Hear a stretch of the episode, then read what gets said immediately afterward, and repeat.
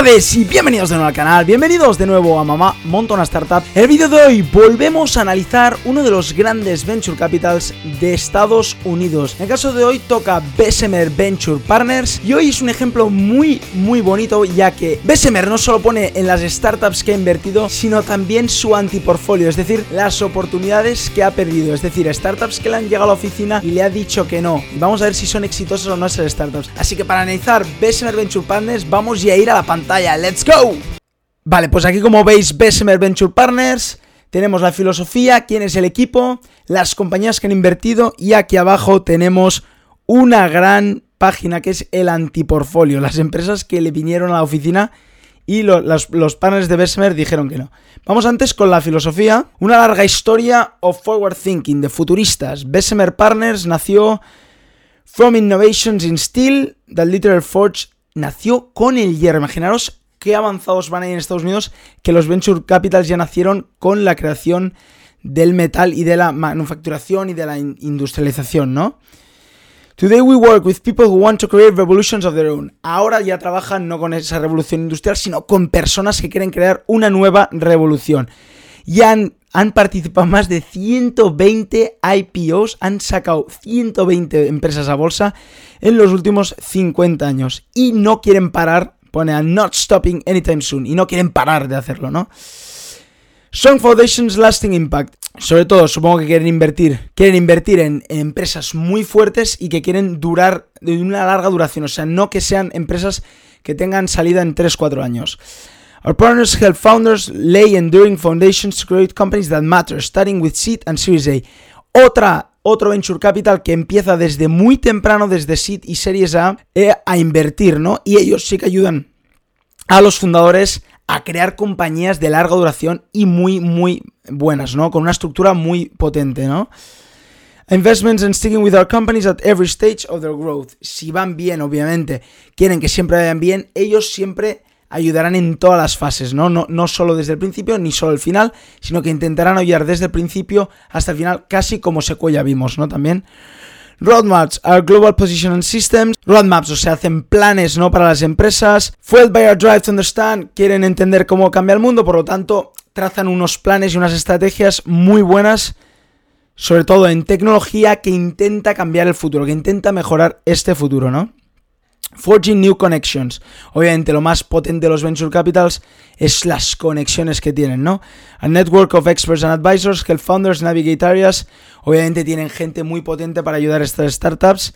Cuando te invierte un Venture Capital es normal que te dé muchas conexiones, ¿no? Este Venture Capital.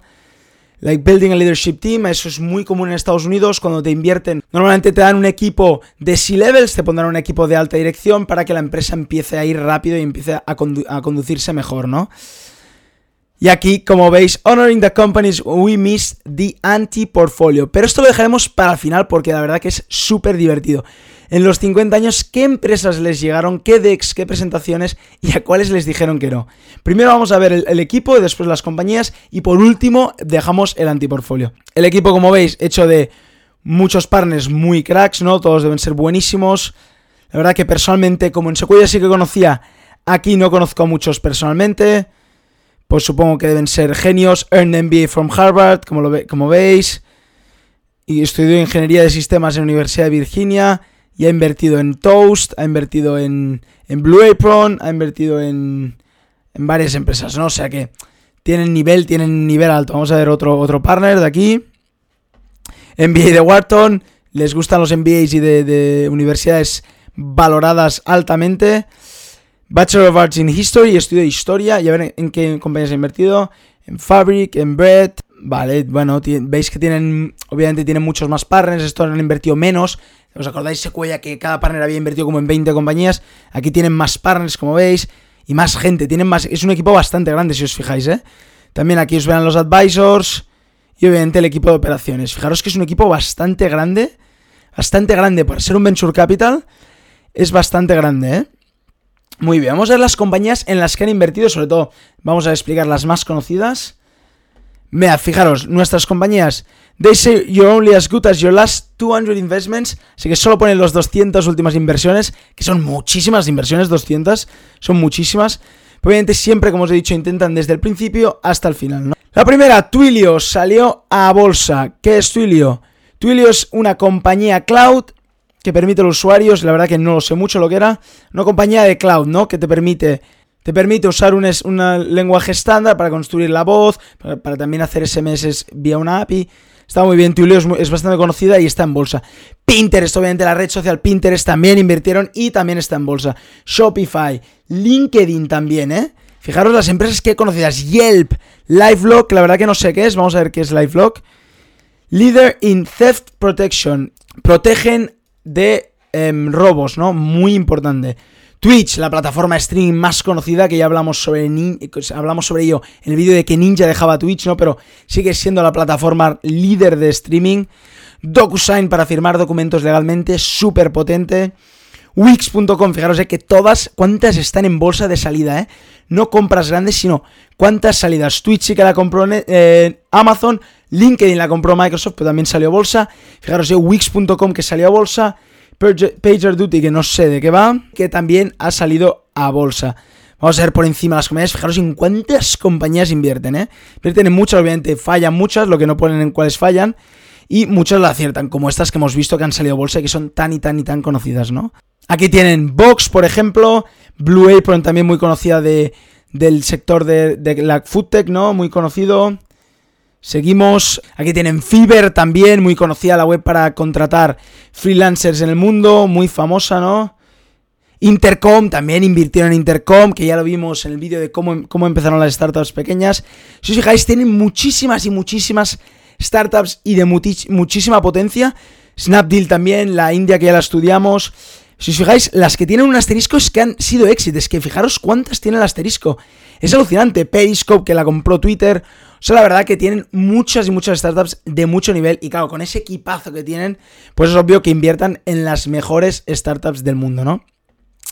Por último, vamos a ver la parte que más me gusta a mí de esta web. Y la verdad que cuando hablo de Venture Capitals me encanta siempre enseñar este antiportfolio a amigos, sobre todo. Al antiportfolio es las empresas Honoring the Companies We Missed. Ahora BSMR te enseñará qué compañías le entraron, como os he explicado, por la puerta, miraron el deck y aunque fuera una pasada ellos dijeron que no, ¿no? Vamos a ver en cuáles fallaron obviamente por no invertir, ¿no? Bueno, tenemos Airbnb la primera, Airbnb es la primera, la segunda es Apple, Steve Jobs fue a pedir dinero a Apple, ¿no? Bessemer had the opportunity to invest in pre-IPO antes de salir a bolsa a 60 millones de valoración. Apple es la primera empresa en llegar al trillón de valoración y ellos pasaron cuando valía solo 60 millones. Pues bueno, si no te la crees, obviamente no inviertes, ¿no? Atlassian valía 400 millones, está aún ya valía dinero. eBay pasaron, Stamps, Coins, Comics Boy. O sea, del principio, ¿no? No se creyeron eBay del principio. Fijaros las que llegan aquí que no habíamos visto. La primera, Facebook, Facebook. Jeremy Lee spent a weekend at the corporate in summer 2004. ¿Cuándo empezaba?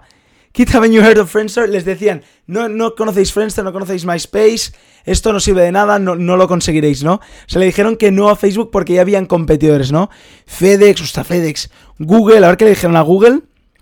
Eran amigos de la universidad. These two really smart Stanford students. Students, New Search Engine.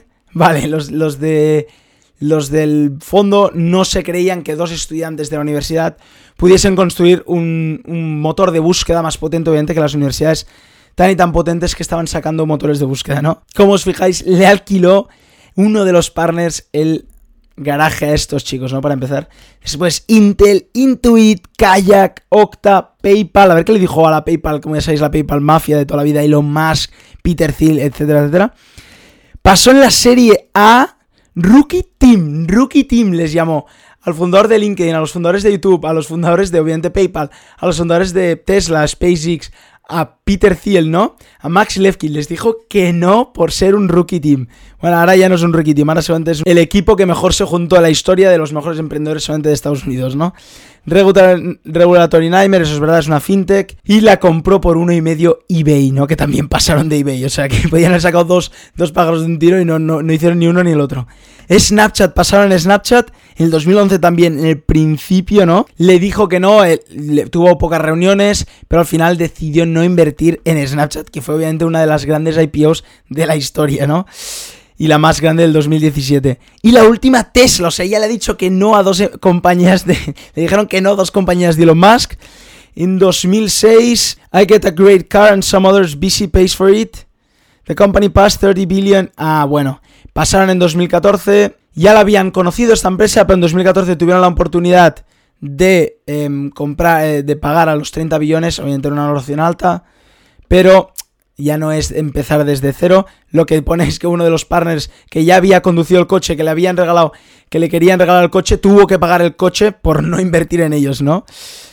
Pero bueno, como veis, aquí es muy bueno lo que tiene Bessemer del antiportfolio para que os deis cuenta que los venture capitals invierten muchísimo, mucho en startups que le irán bien, en muchas que perderán mucho dinero y también hay otros fallos que son en qué startups no has invertido, ¿no? Como en este caso, ¿no? Bueno, hasta aquí el vídeo de hoy. Espero que os haya gustado la explicación de Bessemer Venture Partners. Espero que os haya gustado con el antiportfolio y, y cómo explican en las empresas que fallaron y también en tantas y tantas empresas que conocen tanto y cómo son los partners y sobre todo la filosofía de este Venture Capital americano y que es tan internacional y que es tan grande. Y bueno, espero que os haya gustado el vídeo. Si es así, acordaros de darle un buen like y acordaros de suscribiros a mi canal. Y como cada día, nos vemos mañana con otro vídeo. ¡Chao!